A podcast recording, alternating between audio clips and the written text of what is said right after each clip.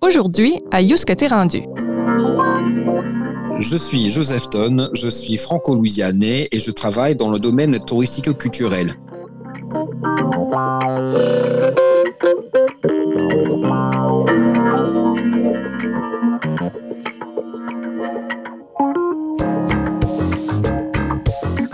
La première fois de son histoire, Yousk rendu se déplace à l'international pour rencontrer le militant franco-louisianais Joseph Dunn.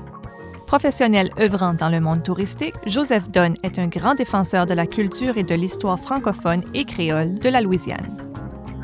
L'automne dernier, en reconnaissance de ses efforts continus en faveur du fait français en Louisiane, Joseph Dunn a été fait chevalier de l'Ordre national du mérite, un honneur décerné par décret du président français Emmanuel Macron. Lors de cette rencontre avec Marc-André Leblanc, Joseph Dunn discute des derniers grands défis, mais aussi des bons coups de la communauté francophone de la Louisiane. Il revient aussi sur son enfance et les moments qui l'ont aidé à bâtir la personne militante qu'il est devenu.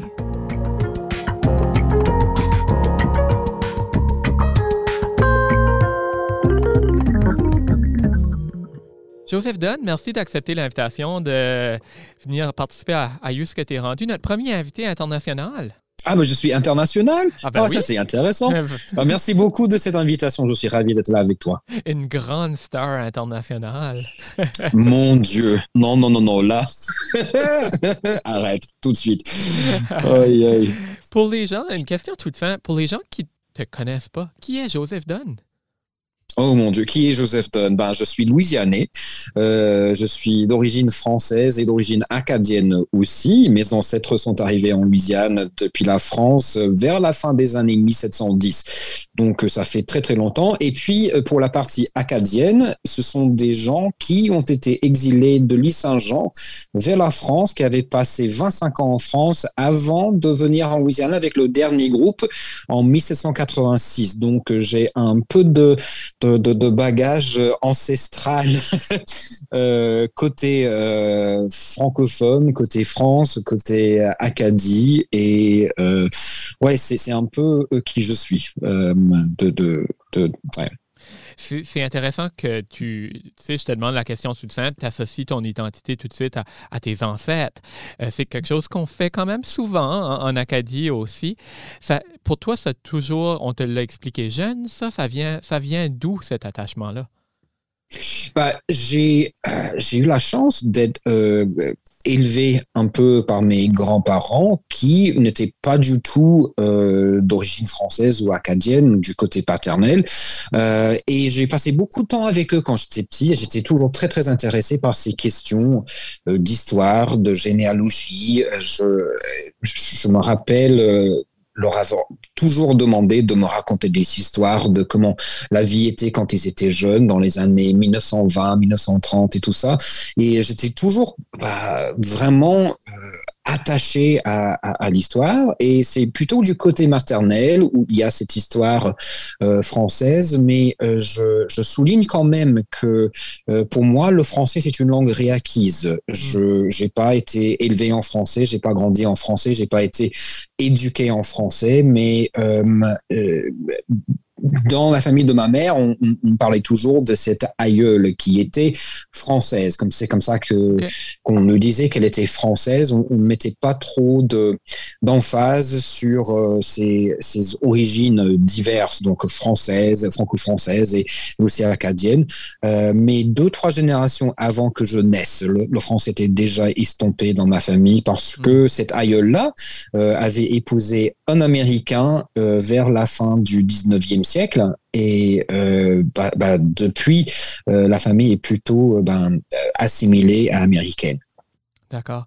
Tu disais que tes grands-parents te racontaient leur vie dans les années 1920. Qu'est-ce qu'ils te disaient? Qu'est-ce qu'ils te racontaient? C'était quoi leur vie à cette époque? Ben, c'était c'est une vie assez rurale. Bah, tous les deux, ma grand-mère paternelle et mon grand-père paternel, venaient de familles. Bah, aujourd'hui, je pense que on dirait qu'ils étaient un peu aisés. Donc, c'était des familles euh, qui possédaient des terres et les deux été éduqué et, tout cela, mais, mais tout de même une vie à la campagne où bah, ils vivaient de la terre, donc les, les parents étaient agriculteurs, mais, mais fermiers, terriens, je, je, dirais. mais j'étais fasciné par cette, cette question de de, bah, ce qu'ils faisaient pour apprendre à conduire. Euh, est-ce que les voitures existaient euh, mhm. Ma grand-mère, par exemple, allait à l'école à cheval. Euh, et, toute cette sorte de bah, toutes ces choses que que l'on voyait à la télévision, bah, bah le, bon vieux temps, comme on dit. et oui, j'étais très, j'étais fasciné par, par, par leur, par leur récit. Ils étaient où en Louisiane, en fait? Ah oui, j'ai grandi. Euh, bah, je, pense que beaucoup de tes, de tes auditeurs et auditrices doivent euh, avoir en tête l'image de la Floride. Donc, si l'on prend ce que l'on appelle mm. the panhandle de la Floride, donc c'est la partie euh, est de la Floride, à l'époque, cette partie-là s'étendait jusqu'au fleuve Mississippi. Donc, la partie nord, bah, partie en fait au nord du lac Pontchartrain, ce qui est la partie nord de la Nouvelle-Orléans, bah, toute cette région-là faisait partie de la Floride occidentale, comme on l'appelait à l'époque. Et euh, cette région a été peuplée par des gens qui sont venus en Louisiane, de la Virginie et des Carolines, euh, juste après la cession de la Louisiane aux États-Unis en 1803. Donc là, je parle des années 1805, 1806. Et c'était un peu un no man's land. C'était assez, euh, c'était pas du tout peuplé. Et les gens venaient pour des concessions de terre. Et c'était dans cette région-là. Donc c'est vraiment un c'est plutôt le vieux sud, mhm. euh, cette partie de la Louisiane, avec la langue anglaise, avec la culture plutôt euh, euh, bah, vieux sud américain, la, la, musique, le protestantisme et, et la, les, les, traditions culinaires et tout cela, ça ressemble beaucoup, ça ressemble beaucoup plus à ce que l'on trouve ailleurs dans, dans le sud américain tu parlais que tu as découvert du côté maternel, c'est ça, qu'il y avait cette génération, il y avait ce français-là qui existait. Pourquoi que tu as voulu, pourquoi que ça t'a venu te chercher autant? Parce que clairement, tu te l'as réapproprié, comme tu as dit, cette langue-là. Euh, pourquoi? Euh, mes grands-parents maternels euh, travaillaient dans l'industrie du lait. Donc, euh, ils avaient une ferme litière et ils avaient de grands amis qui étaient d'origine cajun, donc qui avaient emménagé dans notre région depuis ce qu'on appelle en bas du bayou, donc de la paroisse La Fourche, qui demeure en fait bah, l'un des endroits le plus francophone en, en Louisiane. Et euh, on passait énormément de temps avec eux quand j'étais petit garçon. Euh, là, je parle de, j'avais 4, 5 ans.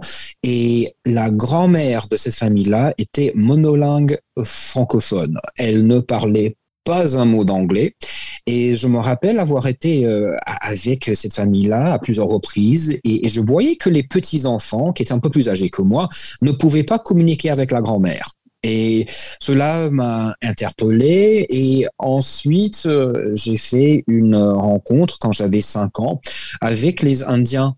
Hein, c'est aussi une histoire un peu euh, assez, euh, assez fascinante parce que mon église méthodiste avait parrainé la construction d'une petite chapelle missionnaire chez les Indiens Ouma qui, pour la petite histoire, demeure le groupe euh, ethnique le plus francophone en Louisiane aujourd'hui. Donc les ah. Amérindiens parlent beaucoup plus euh, français que les gens qui s'appellent Cajun ou créole euh, de nos jours. Mais là, j'avais cinq ans et nous sommes allés voir et rendre visite en fait à la tribu et à cette petite mission qu'on a qu'on a aidé à, à, construire.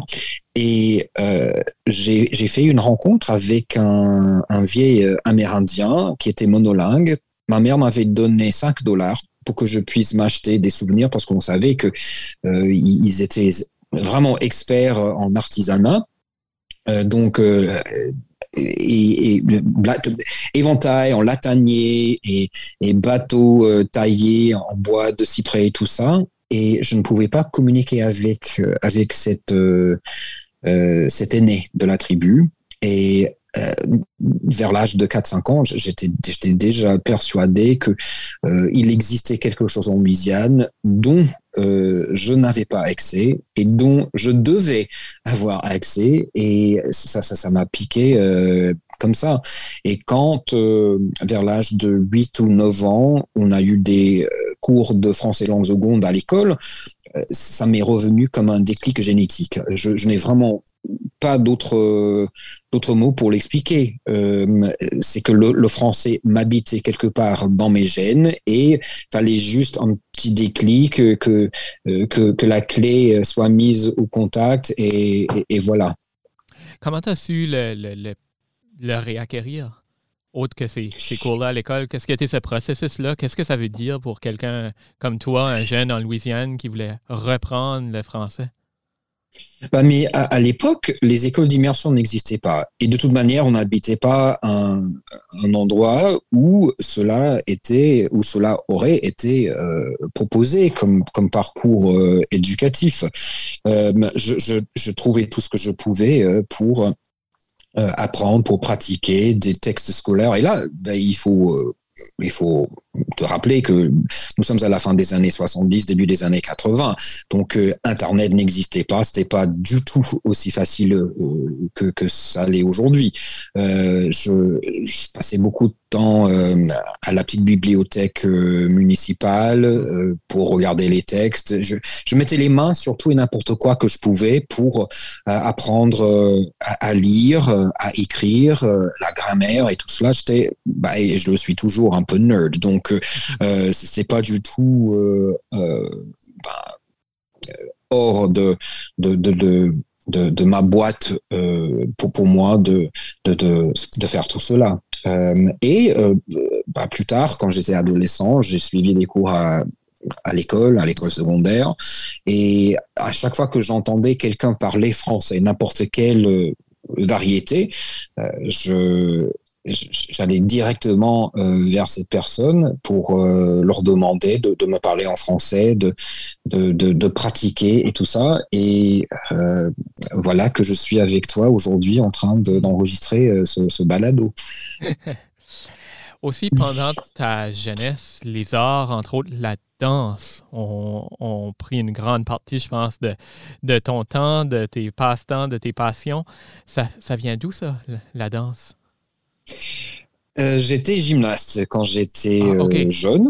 Euh, j'étais d'abord gymnaste et ensuite c'était quand je suis allé à l'internat, donc l'école résidentielle qu'on appelle the Louisiana School for Math, Science and the Arts, où j'ai fait cette transition vers le ballet classique. Donc j'étais déjà assez souple, j'étais assez coordonné et donc ce n'était pas trop difficile en fait pour moi de, de faire cette transition, de faire cette transition vers, vers le ballet classique. Et cela, je l'ai fait euh, pendant deux ans au lycée et ensuite euh, à l'université. Et euh, bah là, je me suis fait mal au genou en jouant au tennis. Et là, c'était fini pour, pour la danse. Mais voilà. T'aurais, aurais aimé poursuivre ou tu t'aurais vu poursuivre en danse et c'est une carrière qui t'a intéressé ou c'était toujours un passe-temps? Ou que ça faisait bah, quand je, Quand je le faisais, je me suis fait euh, quelques idées euh, là-dessus. Je, je, pensais que je voulais poursuivre euh, cela comme carrière, mais tu sais, la danse est très difficile. La danse classique, c'est très, très compétitive. sur 10 000 danseurs, il y en a un qui réussit à, à, à, boucler ses fins de mois avec la danse. Donc c'est hyper hyper difficile. Ça use le corps. Et euh, donc, ce n'est pas quelque chose que, que l'on peut faire pendant longtemps. Euh, d'accord? Les gens qui le font euh, en ballet classique, bah, là, ils vont danser de manière professionnelle pendant 4-5 ans. Euh, en moyenne et ensuite il faut qu'il passe à autre chose parce que il y a les blessures, il y a les corps qui sont trop usés. Euh, c'est très très très difficile de réussir euh, sa vie euh, dans, dans, la danse. On, parle beaucoup du, du Joseph de, quelques années passées. Qu'est-ce qui, qu'est-ce qui l'occupe présentement? Ah, présentement, qu'est-ce qu'il fait? Euh, Joseph, il euh, travaille principalement, et ce depuis 25 ans, dans le milieu touristico-culturel. et c'est vraiment grâce à ce français que je me suis que je, que je me suis frayé un chemin dans, dans ce domaine. je savais que bah, évidemment, je, connaissais l'histoire de la Louisiane et l'histoire francophone de la Louisiane, et j'étais très intéressé par cela, et je savais, parce que j'avais vu euh, dans les rues de la Nouvelle-Orléans, j'avais vu en faisant euh, des visites dans des euh, dans des lieux historiques, etc., qu'il y avait beaucoup de visiteurs qui venaient euh, de, pays étrangers, de la France, de la Belgique, du Canada, euh, et qui parlaient français et qui voulaient justement faire l'expérience de cette Louisiane francophone qui est tellement vendue et euh, tellement promue à, l'étranger. Et je, je pensais ben, ben, pourquoi pas, pourquoi pas essayer, essayer de, trouver une place dans le domaine du tourisme et le domaine de la culture. Et je suis très, très chanceux depuis 1996 de pouvoir gagner ma vie dans, dans ce domaine-là. Euh, et aussi en, en, parlant français, euh, parce que je m'occupe depuis, bah, en fait, disons que je suis associé depuis 96 à une ancienne habitation de canne à sucre qui s'appelle Laura. Et là, c'est un peu le mariage de tous mes intérêts et de toutes mes compétences, parce que euh, c'est un site historique. Euh, on opère le site en format bilingue je peux euh, mener des recherches, je peux travailler également à la promotion du site, je, euh, je participe euh, à l'écriture des, des récits et des scripts pour les visiteurs. et je, suis très très chanceux. Quand euh, on a eu l'ouragan Katrina en 2005, euh, il a fallu que je, que je parte parce que le tourisme était complètement euh, dévasté par cet ouragan. Et c'est là où je suis allé travailler au niveau de l'État de Louisiane.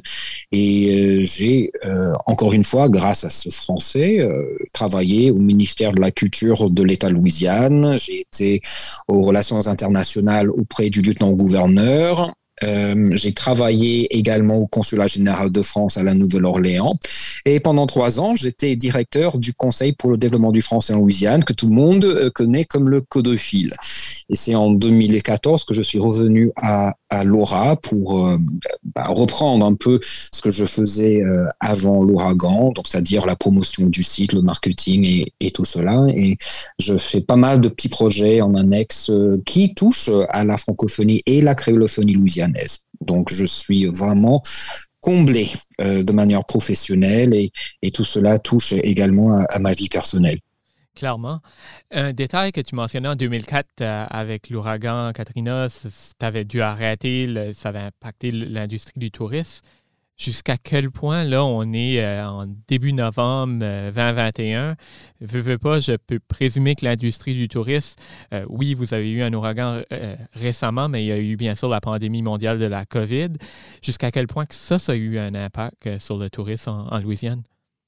Ouf, bah comme partout, la pandémie a, eu un impact dévastateur sur le tourisme. Euh, le fait que les frontières soient fermées euh, un peu partout sur la planète, et je peux dire qu'à Laura, en temps normal, 30% mm. de notre fréquentation arrive de l'étranger, dont 15 à 20% de cette fréquentation est francophone, principalement de la France, parce que c'est un bah, c'est un centre de population, évidemment. Il y a beaucoup plus de, de, de Français. On a quoi, 60 millions. Et ces gens-là, ils voyagent beaucoup.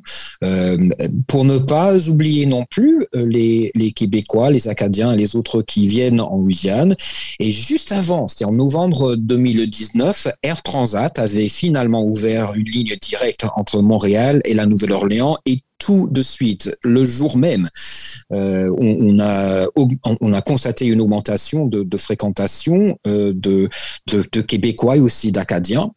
Et euh, avec la pandémie, tout cela s'est arrêté net. le tourisme s'est arrêté, mais c'était arrêté net. Et on a été à la plantation fermée pendant 100 jours.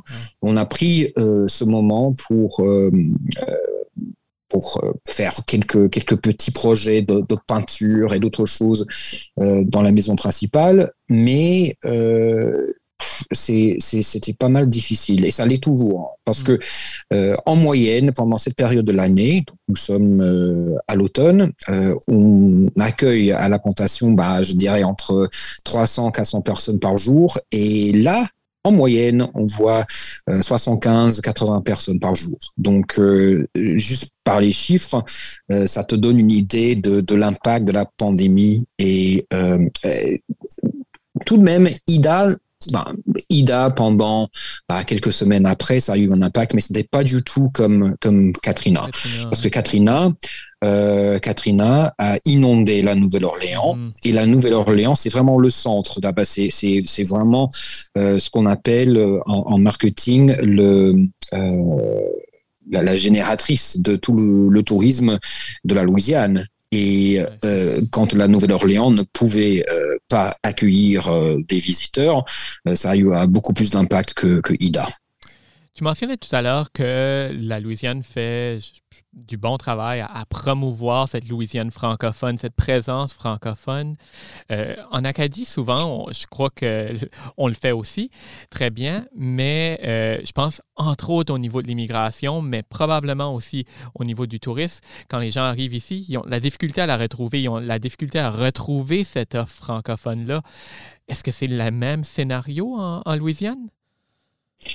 Ouf, écoute, euh, je dirais, pour avoir été à Moncton pour le Congrès mondial acadien en 2019, je dirais que le français est, est mille fois plus évident chez vous que chez nous.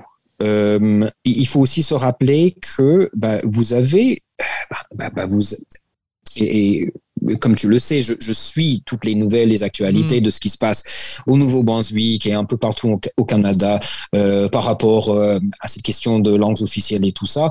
Euh, bah, vous avez quand même euh, bah, certaines idées que nous n'avons pas ici, que vous avez su très bien développer. Donc cette question de minorité linguistique, cette question de droit linguistique et tout cela, cette question de revendication tous ces concepts n'existent pas chez nous. Et donc, euh, euh, entre entre 1970 et aujourd'hui, le nombre de francophones et de créolophones en Louisiane, parce qu'il est un peu difficile de de, de, mesurer qui et qui et qui parle exactement quelle variété. Euh, le nombre de, franco-créolophones en Louisiane a diminué de 90%. D'accord? On estime qu'en 1970, on était à un million et aujourd'hui, on est probablement moins de 100 000. Euh, et c'est parce que les langues, ces langues d'héritage, n'ont pas été transmises de manière générationnelle.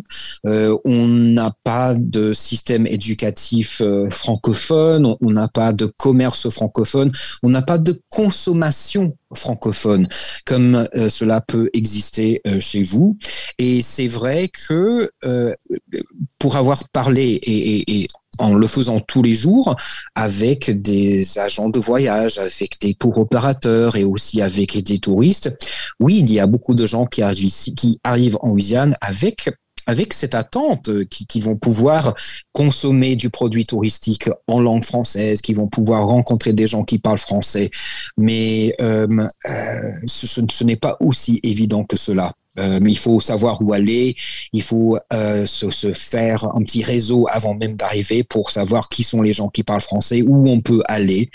Euh, et c'est un peu mon cheval de bataille depuis, depuis 25 ans, c'est d'essayer de réseauter tous ces différents prestataires touristiques ou culturels qui sont capables en fait de proposer un, un produit euh, en français, mais ça demeure difficile. Euh, ça demeure très très difficile parce que on n'est pas très nombreux à, le faire et euh, on n'a pas du tout les soutiens et les supports que, vous avez chez vous. Donc les modèles sont tellement tellement différents qu'il est qu'il est parfois difficile de, développer ce que l'on voit, bah, ce que l'on voit de, devant devant soi, mais de, vraiment motiver les gens à le faire. Mais en montrant des chiffres et, tout cela, parfois, c'est pas aussi évident que, que je souhaiterais.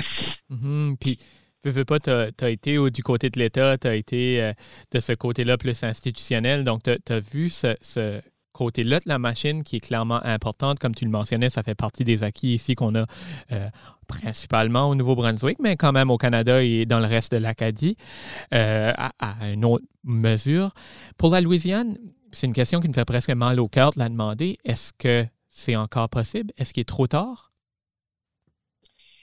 Bah, euh, figure-toi que ça, c'est une question que je me pose tous les jours. Hmm. bon, j'essaye, bon, je me suis fixé comme objectif de ne pas, lors de cette discussion, euh, donner l'impression que je sois pessimiste ou que je râle ou, tout ça, parce que je veux quand ça même pas quand l'intervieweur demande des questions comme ça. Là. exactement. tu peux blâmer sur moi. je, vais, je, je, vais essayer de rester sur un ton positif. Je, je pense, je pense pertinemment que ce soit possible.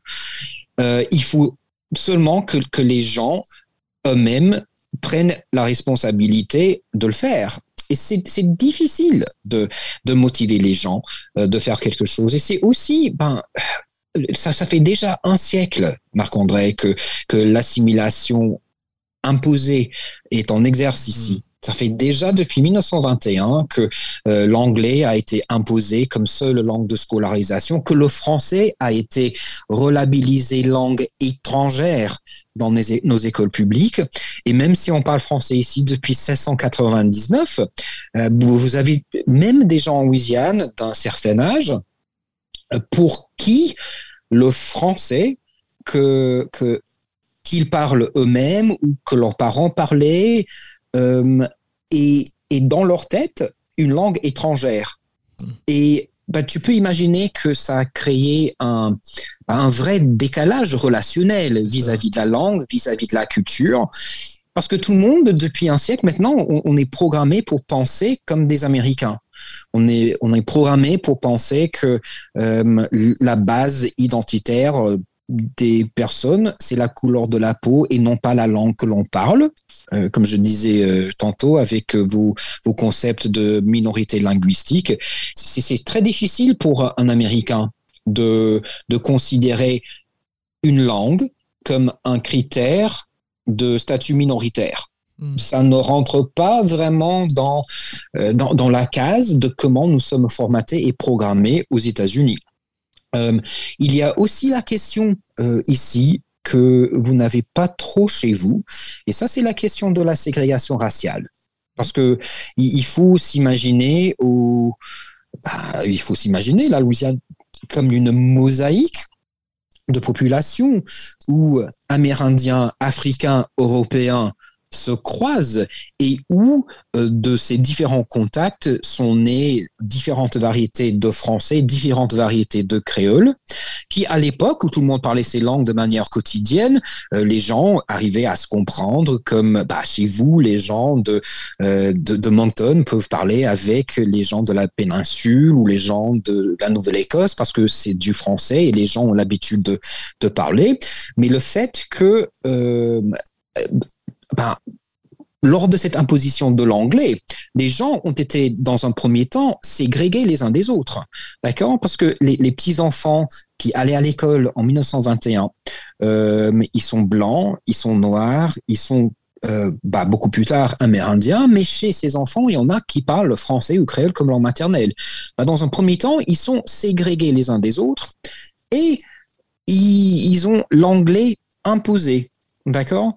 Et, les gens, euh, les, maîtres et maîtresses d'école vont leur dire que la langue qu'ils parlent n'est pas une vraie langue, que c'est une langue bâtarde, euh, et ça va laisser des séquelles. Bah, les gens sont euh, non seulement ségrégés les uns des autres, mais aussi, depuis un siècle, encore une fois, bah, ils, ont entendu en anglais que, leur français n'est pas un vrai français, et tous ces mythes ont été créés euh, j'ai lu un article qui, euh, qui est apparu en fait dans la presse de, de Montréal hier où euh, on parlait justement du parler québécois. Et il y a beaucoup de gens qui vont dire que le parler québécois ou que la langue québécoise ou les langues québécoises, c'est une langue archaïque. Ben non, ça n'est pas du tout le cas. On dit cela souvent en Louisiane aussi, que, que c'est une langue archaïque. Tandis que ces mêmes gens ne vont pas rencontrer euh, quelqu'un de, de la campagne au Mississippi ou en Alabama et leur dire que leur anglais est archaïque. Tu vois ce que je veux dire? Donc il y a, il y a, il y a tous ces décalages relationnels que, que l'on a qui font qu'on a, euh, on a une relation aujourd'hui assez tordue avec le français. Euh, c'est c'est de l'insécurité linguistique. Bah, c'est le phénomène, disons que c'est le phénomène de l'insécurité linguistique, mais ce n'est pas le concept de l'insécurité linguistique parce que ce concept n'est pas du tout présent dans la mentalité américaine. Est-ce que ça a du sens? Oui, ouais, je pense que oui. Ben, c'est, de qu'est-ce que je comprends aussi, c'est, c'est ça, c'est le fait que la langue comme telle, est-ce qu'elle est plus un, vecteur culturel ou est-ce qu'on pourrait au moins la faire vivre et survivre comme vecteur culturel parce que comme vecteur identitaire, ça semble extrêmement difficile? Bon, ça aussi, c'est quelque chose que vous avez très bien su euh, réaliser chez vous, c'est cette question de, construction identitaire. D'accord? Et imaginons que, euh, je vais dire comme ça, euh, j'ai 50 ans et il y a quelques années, les scientifiques ont décidé que Pluton n'était pas une vraie planète. Cela m'a déboussolé. Parce que bah bien sûr que Pluton, c'est une planète. Je l'avais appris à l'école quand j'avais 6-7 ans, quand j'étudiais le, le, système solaire. D'accord? Pluton, comment est-ce que Pluton ne peut être une planète tandis que c'est ce que j'ai toujours appris? Donc, dans cette question de construction identitaire en langue française, si on, on essayait d'instaurer un, tel euh, truc en Louisiane, il fallait qu'il euh, qu'il y ait aussi une déconstruction identitaire pour mettre cela en place. Et c'est très très difficile d'aller vers quelqu'un, euh, disons, de, de, 70 ans, de 80 ans, qui a toujours entendu et qui a toujours dit que euh, son français à lui ou à elle n'était pas compréhensible par un francophone d'ailleurs, que c'est différent, d'accord? Et leur dire non, tout ce que on vous a dit, c'est des mensonges qui vous ont été euh, bah, martelés pour que justement vous arrêtiez de parler français, d'accord? Les gens ne peuvent. Il, leur est impossible de, de, de, concevoir euh, une telle chose parce que leur maman euh, le leur a dit, euh, leur grand-père le leur a dit. D'accord? Et une planète, ou, ou, pas une planète, peut-être dans le cas du français. exactement, exactement. Bah, bah, le français que, que, tu parles, ce n'est pas. C'est une planète. Ce n'est pas, pas une planète, c'est une vraie planète. Et il y a des gens qui habitent dessus. Il faut s'en rappeler. il faut s'en rappeler. Euh, et je ne me rappelle même plus euh, quelle était la question. Ah, construction identitaire, pardon. Euh, construction identitaire. Et français comme vecteur de vecteur de, de, transmission culturelle. Oui, et ça se fait déjà avec avec la musique. Et nous sommes très chanceux maintenant avec les balados, avec Internet, avec YouTube, avec tout ce qui existe en ligne qu'il y a des, communautés qui se créent de manière virtuelle. Euh, justement, par exemple, pour euh, la langue créole louisianaise, il y a toute une communauté virtuelle avec des gens qui sont ici en Louisiane, qui sont euh, ailleurs aux États-Unis, qui sont en Europe, aux Caraïbes, etc., qui travaillent justement ensemble pour la relance et la transmission de la langue créole louisianaise, euh, qui, euh, depuis euh, les années, bah, depuis avant les années 1750, je dirais, est une langue qui s'est développée ici avec le contact entre les différentes langues africaines qui étaient parlées par les personnes réduites en esclavage, les différents français qui se parlaient à l'époque. Et, et tout cela se développe de manière virtuelle. D'accord? Donc, il y a la musique, il y a des initiatives incroyables et qui, qui se font. Euh, Sweet Crude, euh, les musiciens qui étaient là, euh, qui ont joué pour le Congrès mondial acadien, et je peux pas te dire à quel point pour, pour moi c'était émouvant de, de, de voir des Louisianais chanter en français Moncton devant une foule qui connaissait les paroles de leur musique. C'était incroyable. Donc il y a nous niveau qui est un peu euh, qui qui fait un peu partie de, ce, mouvement avec avec Sweet Crude. Donc ce sont des actualités euh, produite et diffusée mhm. en français louisianais euh, sur le web. Euh, il y a une nouvelle fondation qui vient d'être lancée qui s'appelle Nous Nola, qui vise à, mettre sur place à mettre en sur pied, excuse-moi, à mettre sur pied un, un centre de rencontre, un centre d'événements, un centre de, partage de ces langues françaises et créoles euh, telles qu'on les trouve en Louisiane. Il y a Télé Louisiane également. Donc il y a toutes ces différentes plateformes qui se développent maintenant. Et ce sont des gens qui, euh, qui ont l'âge de mes enfants. Donc ils, ils, sont dans la trentaine, dans la vingtaine. Euh, et, et c'est incroyable de voir tout cela se faire. Bon, me demander si euh, il est trop tard, non, il n'est pas trop tard, parce que euh, j'aurais peut-être dit qu'il était trop tard il y a dix ans, mais maintenant, euh, je, je, suis assez confiant que, que, que, ça va continuer. Ça va, ça va être différent. Ça, ça ne doit pas du tout être comme c'était à l'époque, mais euh, et je pense que bah, c'est un peu le cas pour tout maintenant. Oui, bah, notre, langue, une culture, c'est fait pour évoluer. Oui, tout à fait. Et notre, notre manière de travailler même, d'accord? Il y a beaucoup de choses qui sont maintenant euh, virtuelles. On fait les réunions euh, en, virtuel euh, et, tout est en train d'évoluer. Tu, tu, mentionnais tout à l'heure le codophile. Aussi, une chose, tu me corrigeras chez j'ai tort, mais qui prend de plus en plus d'ampleur en Louisiane, c'est l'immersion.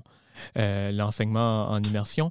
Pourquoi que les parents veulent envoyer leur, Parce que si on parle que la langue n'est pas nécessairement un vecteur identitaire, vecteur culturel, whatever, euh, pourquoi que les parents veulent envoyer leurs jeunes à l'école en français ou en immersion, du moins?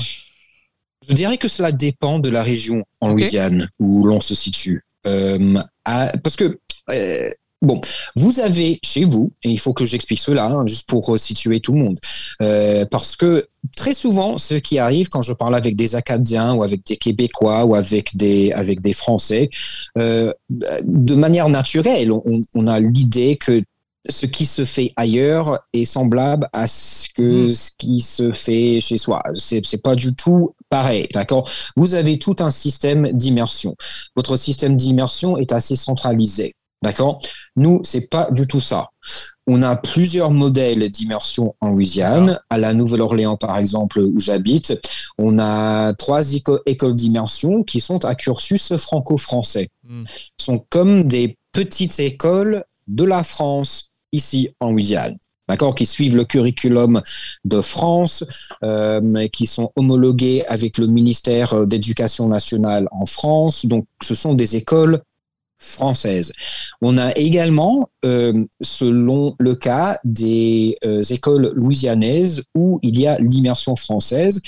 Et cette immersion-là suit le curriculum américain traduit en français par les enseignants. D'accord? Et euh, je... Comment est-ce que je peux dire ça? Dans le fond, l'immersion, c'est une excellente idée. Pourquoi les parents mettent leurs enfants dans ces écoles-là? À la Nouvelle-Orléans, c'est vraiment pour les avantages, euh, spécialement dans les écoles franco-françaises, de pouvoir éventuellement accéder à l'université en France. Parce qu'ils vont avoir, à la, ils peuvent avoir à la fin de leurs études le bac français. D'accord? Et une fois passé un certain certificat, peuvent accéder aux universités en France. Euh, on sait aussi, d'après toutes les recherches, que les enfants qui sont dans des euh, dans, des environnements éducatifs euh, bilingues ou dans une autre langue, que ceux-là, bah, ils ont de meilleurs de meilleurs scores sur les examens standardisés. Les examens standardisés, c'est vraiment quelque chose de très important aux États-Unis, de savoir comment remplir les petites bulles avec les bonnes réponses. Pour d'autres personnes, c'est pour euh, l'héritage parce que il y a les grands-parents ou les euh, ou les arrière-grands-parents qui parlaient français et les gens veulent un peu relancer le français dans leur famille. Mais, euh, il faut, je pense aussi préciser pour tes, tes, auditeurs et auditrices en Acadie que pour la plupart, et je dirais les 80 99,5% de ces élèves, même s'ils s'identifient comme Cajun ou créole de manière généalogique, ce sont des enfants à 100% américains et assimilés et anglophones. D'accord? Donc le, français à l'école, c'est un peu, euh, c'est un peu une atmosphère artificielle pour eux. Et le défi que nous avons, euh, c'est de, de, créer des espaces à l'extérieur de la salle de classe où les enfants, euh, où les élèves entendent parler français, où ils voient que le français est une langue écrite et affichée, et où ils peuvent aller jouer avec des amis, ou aller dans un restaurant, ou euh, entendre le, le français euh, dans, dans, bah, dans, toutes ses formes, euh, à la télévision, sur, sur, à la radio etc. Et c'est un peu ça notre défi. Euh, bah, les écoles d'immersion, ça fonctionne très très bien, mais c'est la création d'espace à l'extérieur des salles de classe euh, pour que les enfants comprennent que, que, la langue française, ce n'est pas seulement une poursuite académique, c'est aussi une langue vivante, c'est une langue de, de, la vie sociale, c'est une langue de convivialité, c'est une langue euh, d'amitié, c'est une langue de commerce, etc. Ben, bien que ça peut être des défis en Louisiane, j'oserais dire que ça, en est aussi dans certaines régions euh, de l'Acadie et, et, encore plus du Canada, où est-ce que tu as tout à fait raison. C'est les mêmes défis qu'il y a la difficulté d'avoir cette vie à l'extérieur euh, du réseau scolaire parce que des fois, les communautés francophones ne sont pas proches, ne sont pas là, donc euh, c'est toujours des défis. S'il y a une chose que tu pourrais changer en Louisiane, ça serait quoi? Oh là là là là là. Tu sais, j'aime pas du tout ce genre de questions. C'est pour parce ça que, ça me fait trop. Ah non, mais ça, ça me fait trop réfléchir. Ça, ça, me fait trop réfléchir. Bah, bah, une chose, si, si je pouvais changer une chose en Louisiane, je pense que ce serait de. C'est amener une euh, chose, améliorer une chose, euh, bâtir quelque chose, créer quelque chose. On peut le, le mettre positif, là. Bah, le mettre positif, bon, c'est si seulement les gens pouvaient ne plus voir le français et le créole comme des aspects folkloriques du passé et se rendre compte qu'il y a toujours des gens en Louisiane qui parlent français, des jeunes en Louisiane qui parlent français, parce que donc il y a toute la génération de ma fille maintenant qui a 19 ans, et, je dirais d'ailleurs qu'elle était, elle, était euh, complètement stupéfaite devant tout ce qu'elle a vu quand on était à Moncton en 2019. Aller à l'épicerie en français, aller dans un restaurant et pouvoir commander en français, aller à l'université de Moncton et, voir tout cela euh, en français, pour elle, cela lui a complètement ouvert les yeux. Et euh, si en Louisiane, je pouvais améliorer quelque chose, ce serait euh, ben, plus de reconnaissance chez les Louisianais, même s'ils sont assimilés, que, que ces langues françaises et créoles existent toujours, sont toujours parlées, sont toujours parlées dans un, dans un contexte contemporain, Elles sont toujours des langues de création, sont toujours des langues d'amour et d'amitié et d'échange. Euh, c'est cela. Euh, si je pouvais améliorer quelque chose, euh, je, je, viserais directement euh, cet objectif. Ben, Joseph Dunn, on le souhaite. Euh, je sais que, veux, veux pas, tu y travailles. Euh, tu y travailles avec cœur, avec passion. Puis, j'ai hâte de. J'espère pouvoir un jour pouvoir retourner en Louisiane, puis voir tout ce progrès-là que la communauté est en train de faire. Puis, entre-temps, ben, on va écouter Sweet Crude, puis tous ces beaux projets-là qui sont en train de se faire chez vous. Bah, merci beaucoup, Marc-André. Ce fut un vrai, vrai, vrai plaisir de, de parler avec toi, de, de partager ce moment avec toi, parce que, encore une fois, euh, depuis la Louisiane, euh, euh, bah, vous êtes un peu nos modèles chez vous, euh, côté création, côté euh, revendication. Et donc, euh, comme on dit ici, lâchez pas la patate, continuez et, merci beaucoup d'être qui vous êtes, nos cousins un peu au nord, éloignés, mais toujours cousins de cœur et cousins d'amitié. Merci. Merci Joseph.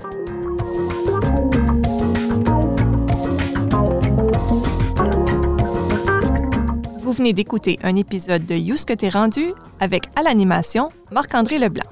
Pour ne pas manquer d'épisodes, assurez-vous de vous abonner sur Apple Podcast, Spotify ou votre lecteur de podcast préféré. You ce que t'es rendu est aussi diffusé sur les ondes de Kodiak FM les jeudis à 18h. Vous aimez cet épisode et vous voulez appuyer le projet? Faites un don au rendu.ca. Pour découvrir d'autres podcasts acadiens, visitez acadipod.ca.